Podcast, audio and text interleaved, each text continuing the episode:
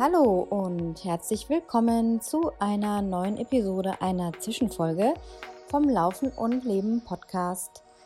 Heute gibt es mal so ein paar organisatorisches für euch auf die Ohren. Ein bisschen was aus Nordafrika, aus Tunesien, wo ich ja seit fast einem Jahr, es ist fast schon ein Jahr her, also Anfang September ist es soweit, erzähle und ja, einfach was mich sonst so umtreibt. Also die Zwischenfolgen habt ihr mir als Feedback auch gemeldet. Die interessieren euch sehr, die gefallen euch. Das ist ein bisschen was auf den Punkt gebracht. Muss ja auch nicht alles immer so langatmig sein oder sich in die Länge ziehen. Äh, manche mögen das natürlich auch, längere Episoden anzuhören.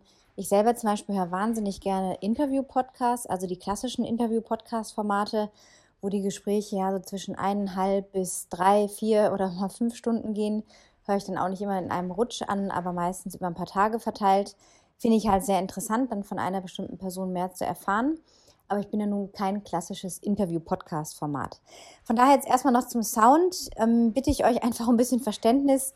Wir haben hier gerade ein bisschen einen Klimaanlagen-Notstand im Lande. Also es ist ganz schwer, an Klimaanlagen zu kommen. Wir waren jetzt auch nicht so ultra organisiert, der Nesch und ich. Und äh, deswegen sitze ich hier gerade in der Luft, in der Luft, die durchs Fenster reinkommt. Wenn hier mal ein Moped äh, durch die Altstadtgassen vorbeiknattert, stört euch bitte nicht groß dran, ähm, aber anders lässt sich nicht machen. Und wenn ich jetzt den Ventilator noch anschalte, dann, äh, wenn man vom Teufel spricht, und wenn ich den Ventilator jetzt noch anmachen würde, wäre es einfach unangenehm, ständig so ein, ja, so ein Ding im Hintergrund zu hören. Deswegen, wenn alle paar Minuten mal ein Moped vorbeiknattert, sollte das nicht das Riesenproblem sein. Ja, wie gesagt, es ist ultra heiß hier. Also es fühlt sich an wie 40 Grad, sind aber nur um die 33 bis 35 Grad, reicht aber auch. In der Sonne natürlich noch viel wärmer. Es geht gar nicht mehr ohne, dass ich früh aufstehe, was mir wirklich, wirklich schwer fällt. Also ich bin überhaupt kein vor 6 Uhr Aufsteher. Muss mich aber ab und zu auch wirklich dazu zwingen, einfach schon am Abend vorher die Sachen vorbereiten, die Laufsachen rauslegen, das Trinken vorbereiten, dass ich nur noch die Handgriffe machen muss, einen Kaffee trinke und dann auch los kann. Wenn ich dann morgens noch drüber nachdenken muss, oh, wo sind jetzt nochmal meine Laufsachen, dann muss ich da noch was zusammensuchen und da noch was zusammensuchen, dann bin ich eigentlich schon raus und habe dann keine Lust mehr. Also auch da, ich bin nicht immer nur top motiviert als Läuferin, sondern ich habe auch meine Entschuldigungen, die ich mir dann so einrede, oh, oder heute nicht und heute ist zu heiß und heute ist zu dies und zu das. Aber die Vorbereitung auf Vorabend macht schon ganz viel aus. Ja, und das Laufen in der Hitze, das betrifft euch ja auch, denn es ist ja überall in Europa oder in den meisten europäischen Ländern sehr heiß und natürlich auch in Deutschland. Und ich habe euch dafür auf meinem Blog 13 Tipps zusammengeschrieben, auch in den Shownotes verlinkt, wo ihr nachlesen könnt, ja, was, was ihr so machen könnt, wie ihr am besten euer Training ausrichtet, was es sonst vielleicht noch so für kleine Tipps gibt. Natürlich erfinde ich das Rad ja nicht neu, das wisst ihr ja. Aber manchmal tut es einfach gut, die Sachen nochmal in Wiederholungen zu hören oder zu lesen, dass man dann weiß, ah ja, stimmt, so war es ja oder so ist es ja. Also das einfach äh, zum Nachlesen auf dem Blog. Den werde ich jetzt auch viel regelmäßiger wieder aktualisieren, weil mir das Schreiben so viel Spaß macht und mal sind es längere Beiträge, mal kürzere Beiträge. Wenn ihr auch aktuell Themenanregungen habt oder spezifische Fragen habt, dann stellt sie mir einfach, indem ihr mir per WhatsApp auch in den Shownotes verlinkt ist die Nummer schreibt oder per E-Mail an anna.anacjus.com und dann kann ich das mal in einen Blogbeitrag mit aufnehmen. Herzlichen Dank an Blackroll für die großzügige Unterstützung dieser Episode. Ja, das Thema Schlaf, habt ihr mitbekommen, treibt mich immer wieder so ein bisschen um. Ich habe mich jetzt äh, mittlerweile wieder ein bisschen gefangen und habe ein sehr gutes Schlafpensum, achte auch vor allem darauf, zwischen 10 und 11 ins Bett zu gehen. Das ist vielleicht für einige von euch immer noch recht spät. Ich kenne auch Leute, die gehen um neun oder halb zehn schon schlafen. Das ist nicht so ganz meine Zeit, vor allem jetzt nicht hier gerade im Hochsommer. Aber ich möchte euch einen kleinen Tipp mit auf den Weg geben. Gerade wenn ihr jetzt in Vorbereitung auf einen Marathon seid oder einen Ultramarathon sogar, ist Schlaf essentiell wichtig, um eure Erholung anzukurbeln. Wir können das mit Ernährung machen, wir können das mit Proteinshakes machen, wir können das mit äh, natürlich auch den Recovery Tools von Blackroll tun, wie zum Beispiel der Rolle oder ja, anderen Duoballs zum Beispiel. Aber es ist auch ganz wichtig, einfach mal zu schauen, 10 bis 15 Minuten früher als sonst ins Bett zu gehen. Wenn man das jeden Tag macht, hat man fast zwei Stunden in der Woche mehr Schlaf und das summiert sich einfach über die Zeit. Und gerade beim Thema Schlaf kann man wirklich ganz, ganz viel noch aus sich rausholen, wenn man dann morgens einfach deutlich ausgeschlafen aus dem Bett springt. Und zum Beispiel mit dem Recovery Pillow könnt ihr euren Schlaf noch etwas mehr vertiefen. Es gibt auch ein Recovery Blanket und sogar eine Recovery Base, also eine Art Erholungsmatratze, die ihr einfach auch mal ausprobieren könnt. Ihr bekommt mit dem Code ANNA2023 10% auf alle Produkte im Blackwall Shop. Der Link ist in den Shownotes. Und ja, da könnt ihr einfach mal ein bisschen durchstöbern. Vielleicht habt ihr auch Bedarf an irgendwelchen neuen Tools oder möchtet euch vielleicht mal nach dem Booster umschauen. Das ist ein, ja, fast schon ein Tiefenmassagegerät, mit dem man auch ganz viel bewirken kann für die Erholung. Also auf jeden Fall schaut euch da gerne mal um und viel Spaß beim Stöbern. Was gibt's noch? Die Hitze, der Block, die Deutschlandreise. Ja, ich muss tatsächlich aus dem Land, nicht weil ich jetzt mich hier länger aufhalte als geplant. Ich habe ja die Aufenthaltsgenehmigung, wo ich ein Jahr ohne ausreisen zu müssen bleiben darf. Hoffe dann auf eine Verlängerung im nächsten Jahr. Aber mein Auto muss raus. Meine kleine Rennsemmel, die hat auch schon stolze 16 Jahre auf dem Rücken hat. Ich habe es ja auch erst seit eineinhalb Jahren und bin so happy mit dieser kleinen Karre und äh, ja, muss aber ausreisen. Da gibt es einfach bestimmte Regularien. Ich dachte, es ginge noch bis September, aber ich habe tatsächlich bei der letzten Einreise im Mai, als wir aus Deutschland wieder nach Tunis gefahren sind mit der Fähre von Italien, auf dem Zettelchen ausgestellt bekommen, bis 9.8. muss ich also raus. Und dann habe ich mir für den 7. eine Fähre gebucht und werde dann vier Tage in Garmisch-Partenkirchen sein und vier Tage in Baden-Baden. Dann noch einen Tag in Frankfurt oder einen halben Tag weil ich da meine große Tochter treffe, die das Auto und ihre Verantwortung übernimmt. Das ist auch schon groß. Äh, sie ist schon groß und ja, darf das jetzt, hat sich das überlegen dürfen, ob sie dazu bereit ist. Und ich finde es ganz gut, auch ja, jungen Erwachsenen Verantwortung zu übertragen. Natürlich haben sie die Entscheidungsfreiwilligkeit äh, quasi auch zu sagen, nee, jetzt möchte ich nicht oder ist mir zu viel Verantwortung aber sie möchte das und dann bin ich ganz stolz auf sie und hoffe, dass sie mit diesem Auto dann gute Dienste hat, denn es bringt ja nichts, das jetzt irgendwie irgendwo stehen zu lassen oder zu verkaufen. Bringt es auch nicht. Also von daher ist das mal der geplante, gezwungene, gezwungenermaßen Trip, den ich machen muss. Und ja, zehn kurze Tage, aber da freue ich mich drauf. Ich werde alleine unterwegs sein. Ich war schon sehr, sehr lange nicht mehr alleine unterwegs, auch ohne Hund, was natürlich immer so ein bisschen, hatte ich ja schon mal erzählt, schwierig ist, äh, weil er eben so eine super feine Seele ist und ich natürlich immer will, dass ihm gut geht, wie man das halt so macht als Hundemama und natürlich auch als Mama von Kindern, ähm, die auch selber Kinder haben, von euch verstehen, was ich meine oder auch Fellnasen oder andere Tiere haben. Man wächst da schon sehr zusammen. Allerdings denke ich auch, dass natürlich der Tibor hier in besten Händen ist und von daher, ja, wird das alles kein Riesenthema sein. Und ich bin mal gespannt, wie es mir so geht, so quasi nackig, ohne Partner, ohne Hund, äh, mal wieder alleine unterwegs zu sein. Ich freue mich sehr. Also Garmisch und Baden-Baden sind zwei meiner ehemaligen Heimaten oder wie heißt denn eigentlich der Plural von Heimat? Keine Ahnung. Auf jeden Fall habe ich ja sechs Jahre in Garmisch gewohnt, davor fünf Jahre in Baden-Baden, davor viele, viele Jahre in der Schweiz. Und als ich dann nach Deutschland zurückkam, nach Baden-Baden, was auch ein Ort meiner Kindheit ist, sage ich immer wieder gerne, meine Großeltern väterlicherseits haben dort lange gelebt. Ich bin da als Kind mh, hm, durch die ganze Stadt, äh, habe ich die Tauben gejagt und äh, ich kenne auch die ganzen Eiscreme, Eiscafés und äh, den bekannten Merkurberg, wo man mit so einer kleinen Zahnradbahn rauffährt. Und ich habe dann entschieden, 2011 meine Kinder einzupacken und der Schweiz den Rücken zu kehren, habe auch dann nie zurückgeschaut. Das war ein ganz wichtiger Schritt und hat fünf Jahre eigentlich eine sehr, sehr schöne, spannende Zeit in Baden-Baden, wo ich auch äh, das Ultralaufen weiter wieder ja, fortgeführt habe und auch in die Selbstständigkeit gegangen bin zum Ende hin dann.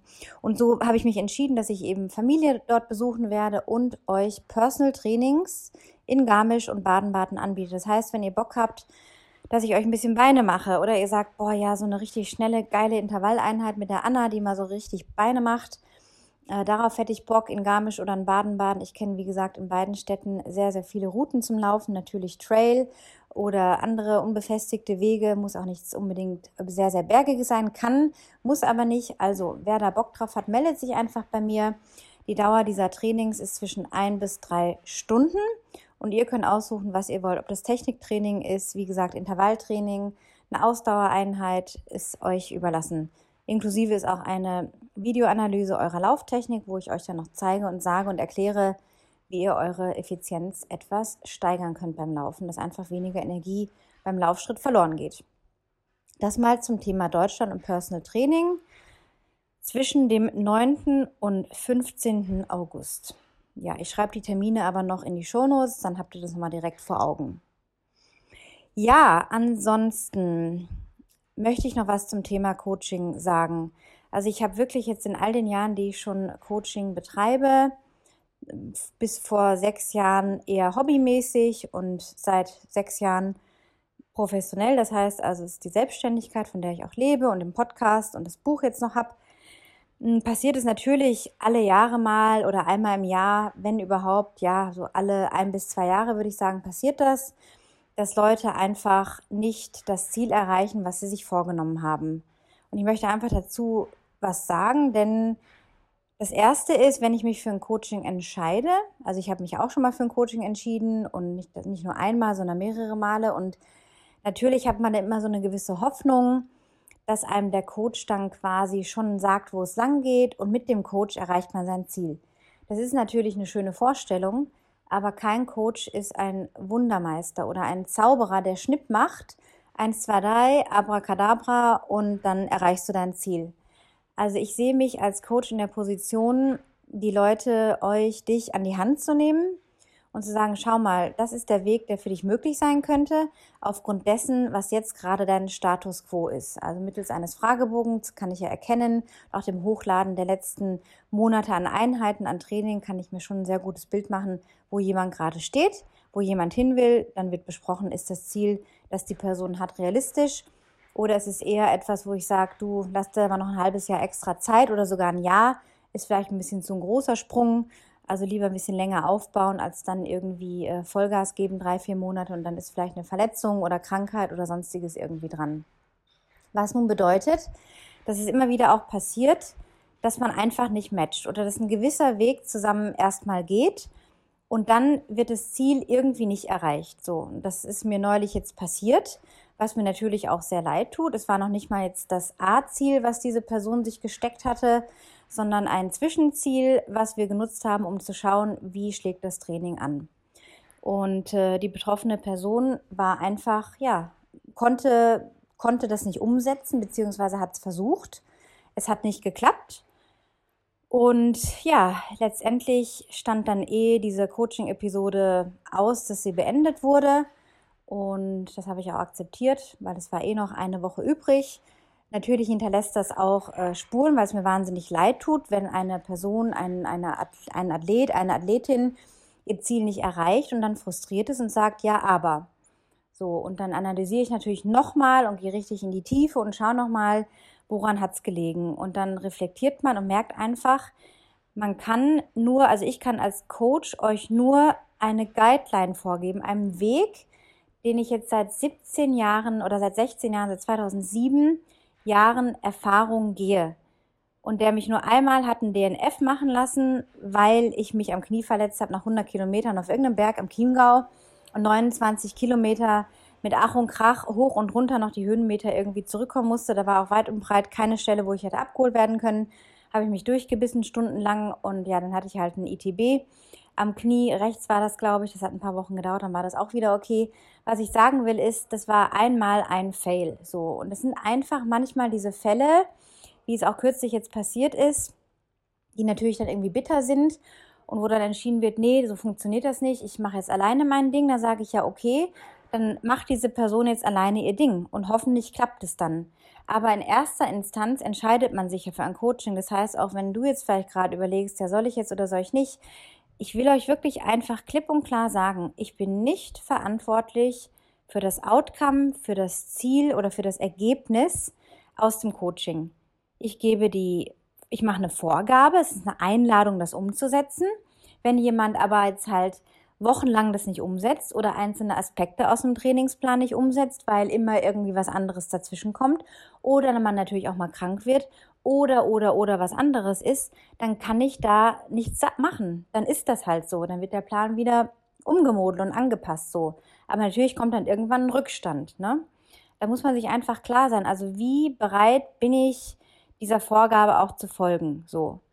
Und wenn man letztendlich das umsetzt, was die Vorgabe ist, kann nicht viel schieflaufen. Und ja, es passiert halt doch mal, wie ich gerade gesagt habe, es passiert so alle ein, zwei Jahre, dass mal eine Person sagt, oh nee, das funktioniert hier gar nicht, oder nach einem Monat schon sagt, oh nee, Anna, das passt mir alles nicht. Oder äh, es gibt auch Leute, die immer ausbüchsen, die dann auch innerhalb von einem vier Wochen äh, Schnupperphase quasi ausbüchsen, immer ihr Ding machen, alles in Frage stellen, dann sage ich einfach, dann bin ich auch nicht der richtige Coach. Also was ich sagen will ist, äh, legt nicht eure ganze Hoffnung oder Energie in mich als Coach. Ich bin auch nur ein Mensch, ja. Ähm, es gibt nicht den einen vorgefestigten Weg. Es sind sehr individuelle Pläne, die ich erstelle. Natürlich gibt es so Grundprinzipien, die auf jeden zutreffen, aber der Plan ist immer individuell auf das Leben und die Umstände der jeweiligen Person angepasst. So. Und ich sage immer auch dazu, ihr seid 100 Prozent, wirklich 100 Prozent verantwortlich für das Outcome. Ich bin es nicht. Und ich mache mich dafür auch nicht verantwortlich, wenn jemand sein Ziel, was er sich vorgenommen hat, nicht erreicht hat. So. Dann kann man nur fragen, okay, welche Anpassungsmöglichkeiten gibt es? Was kann man anders machen? Und äh, es passiert, wie gesagt, sehr, sehr, sehr, sehr selten. Und natürlich stecke ich auch nie drin, ob jemand einen Tag vor einem Rennen dann wirklich total krank wird mit Halsschmerzen oder Erkältungssymptomen dann in so einen Lauf geht oder ob jemand bei einem Lauf sich verletzt oder Krämpfe kriegt oder mental plötzlich denkt, shit, es geht gar nichts mehr. Ich stecke da nicht drin und ich bin dafür nicht verantwortlich.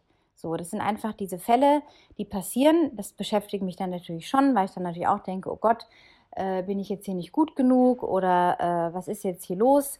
Nein, es ist nicht das. Es ist einfach etwas, was ich nicht persönlich versuche, nicht so persönlich zu nehmen. Auch wenn ich natürlich immer die Menschen versuche, möglichst über ein paar Monate zu begleiten. Es gab mal eine Klientin, die hat zweieinhalb Jahre, habe ich die begleitet, ähm, die Manu. Ja, also auch das passiert. Also die meisten Leute sind einfach lange da und wie gesagt, äh, überlegt euch das genau, ob ihr auch in der Lage seid, Dinge anzunehmen. Seid ihr in der Lage, quasi gecoacht zu werden? Oder wisst ihr immer noch einen draufzusetzen? Oder doch was anders zu machen? Dann könnt ihr es natürlich auch machen, aber ich bin dann einfach nicht der richtige Coach. Da muss man sich auf die Suche nach jemand anderem machen oder ein bisschen in meinem Buch lesen oder im Internet oder, oder, oder. Wie gesagt, das zu dem Thema Coaching und dass eben auch manchmal die Dinge nicht so aufgehen, wie man sie sich vorgenommen hat. Ja, ansonsten, was gibt's noch? Ja, unser lieber Tibor, der liegt hier gerade auf dem Steinboden im Wohnzimmer. Falls ihr ein kleines Klackergeräusch hört im Hintergrund, was euch hoffentlich nicht zu sehr stört, das sind hier die Webereien in der Altstadt. Also Madia ist sehr bekannt für eine ganz bestimmte Art von Webereien, besondere äh, Stücke, die da produziert werden, sind Hochzeitskleider für Männer und für Frauen. Auch die Männer tragen ganz spezielle Trachten hier und die Frauen auch. Es sind Kunstwerke, die da geschneidert werden. Und äh, diese Webstühle, das sind wirklich Sachen, da denkt man, das ist aus dem Mittelalter. Also wer hier mal hinkommt oder wer schon mal hier war, der weiß, wovon ich rede und wen es mal interessiert. Also es lohnt sich wirklich mal Madia hier zu besuchen.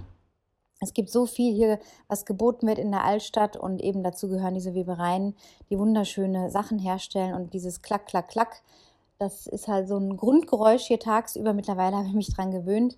Ja, und der Tibor, wie gesagt, der liegt jetzt hier auf dem Steinboden. Mittlerweile wieder ganz gut erholt, aber wir hatten eine sehr, sehr schlimme ja, Episode mit ihm letzte Woche. Also am Mittwoch habe ich ihm einfach mal in sein Maul geschaut. Das war so ganz intuitiv, habe ich eine Lefze hochgeschoben und dachte, oh, da ist ein bisschen Belag auf den Zähnen, wie es bei Menschen halt auch passieren kann. Und äh, an den oberen Zähnen war so ein rötlicher Ring. Also jetzt nicht dick oder total geschwollen oder jetzt schlimm. Er hat auch normal gefressen und hat keine Anzeichen von Schmerz äh, geäußert. Aber ich habe gedacht, naja, lässt du mal prüfen. Am Donnerstag bei der Tierärztin einen Termin gemacht. Bin da hingewackelt. Das sind, ist auch die Tierärztin, wo sie alle hinrennen. Die habe ich mir empfeh empfehlen lassen. Ja, und dann war ich da und dann hieß es, äh, okay, da werden jetzt drei Spritzen gespritzt und dann äh, zwei Tage später nochmal drei und zwei Tage später danach nochmal drei. Und ich erinnere mich noch, wie ich gedacht habe, Moment mal, neun Spritzen, also dreimal ein Anti-Entzündungshemmer, dreimal ein Antibiotikum in dem Muskel und ein Vitamin C. Okay, neun Spritzen, der Hund ist sowieso sensibel, äh, no way. Aber Vielleicht kennt ihr das. Man lässt sich das so aufschwatzen, man gibt so ein bisschen sein Vertrauen in die Hände einer anderen Person. Auch was ich gerade vom Coaching gesagt habe. Aber ich bin dafür verantwortlich zu entscheiden, lasse ich das meinem Hund jetzt geben oder nicht. Same Story. Dieselbe Essenz. Was habe ich gemacht? Ich habe gesagt, ja, okay, wenn es ihm hilft. Dachte, okay, die wird schon wissen, was sie macht. Ne? Sämtliche Leute, die ich kenne, bringen auch ihre Hunde zu ihr, wenn die was haben und haben jetzt noch nichts groß irgendwie bemängelt. Okay. Gesagt, getan. Zwei Spritzen subkutan, die andere dann mitten in den Muskel. Das war am Donnerstag Mittag. Am Freitag dachte ich, oi, der Tibor war so ein bisschen komisch drauf, hat sein eines Bein hinterhergeschliffen hinten an der Hinterhand. Dachte, naja, okay, vielleicht so ein kleiner Nebeneffekt. Wir kennen das ja auch alle, wenn wir geimpft werden, hat man auch so einen Impfarm oder es tut die Stelle halt dann weh. Es fühlt sich an wie so ein kleiner Muskelkrampf. Okay, kann passieren. Hunde haben vielleicht dasselbe. Hat mir noch keine Sorgen gemacht. Am Samstag, Mittag, die zweite Fuhre Injektionen. Da habe ich mich auch nicht gut gefühlt, aber ich dachte, ist ja blöd, jetzt das zu unterbrechen. Der arme Kerl.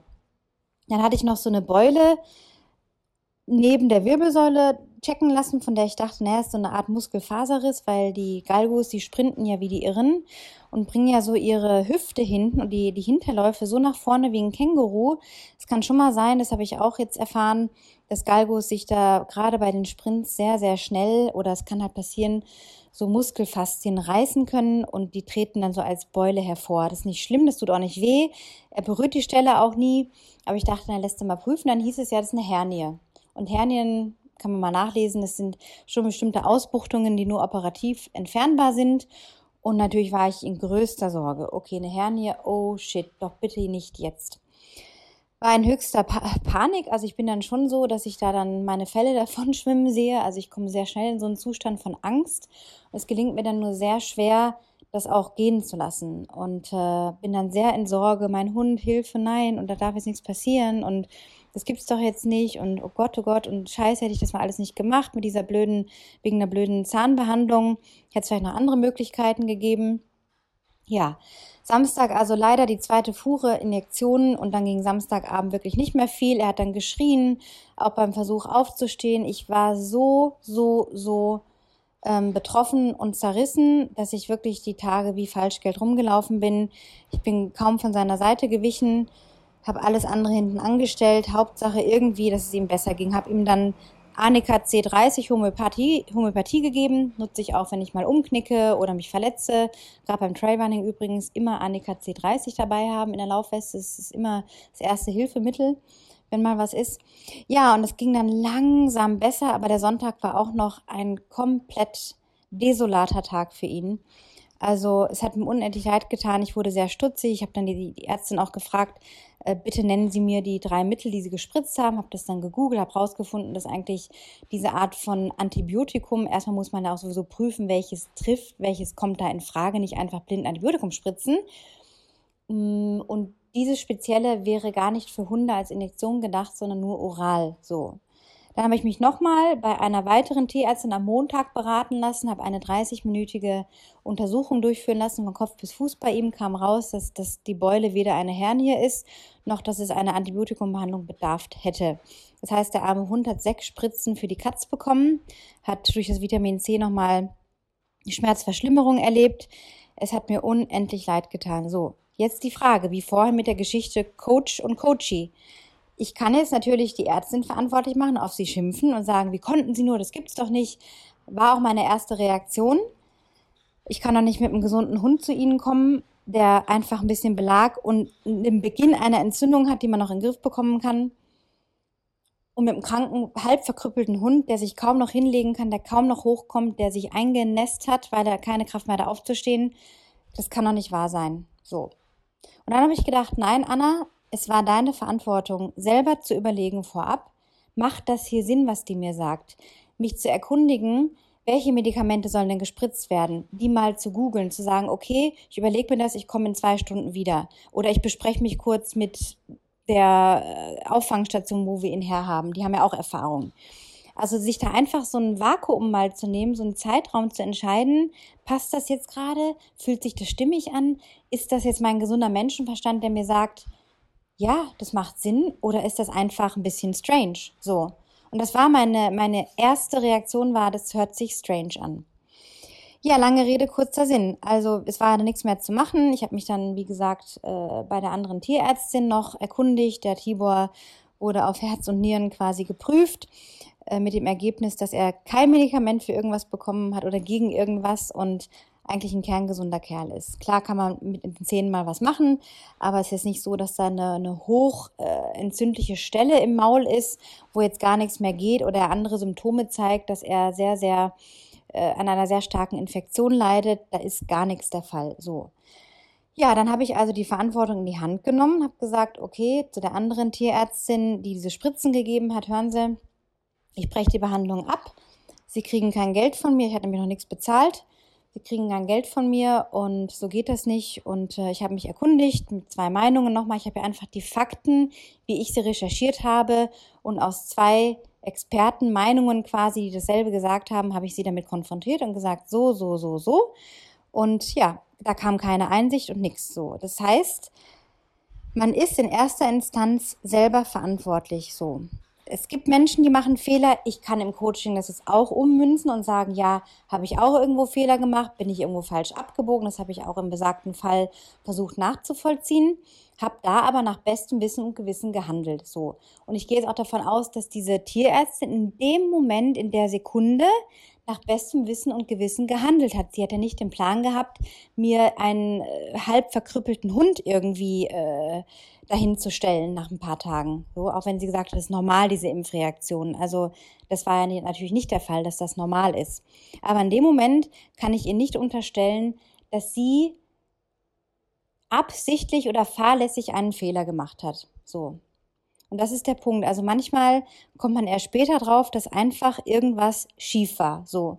Und das kann ich beim Coaching eben auch wieder, um darauf zurückzukommen, auch sagen, an welcher Stelle lief etwas schief. Ja, dann fehlten da spezielle Einheiten, weil eben bei besagter Person vielleicht Krankheitsfälle waren oder aus anderen Gründen das und das Training nicht geklappt hat. Und da macht das Ganze ein Bild. Also ich hoffe, ihr versteht, was ich meine. Es geht wirklich darum, Verantwortung für die eigenen Handlungen zu übernehmen.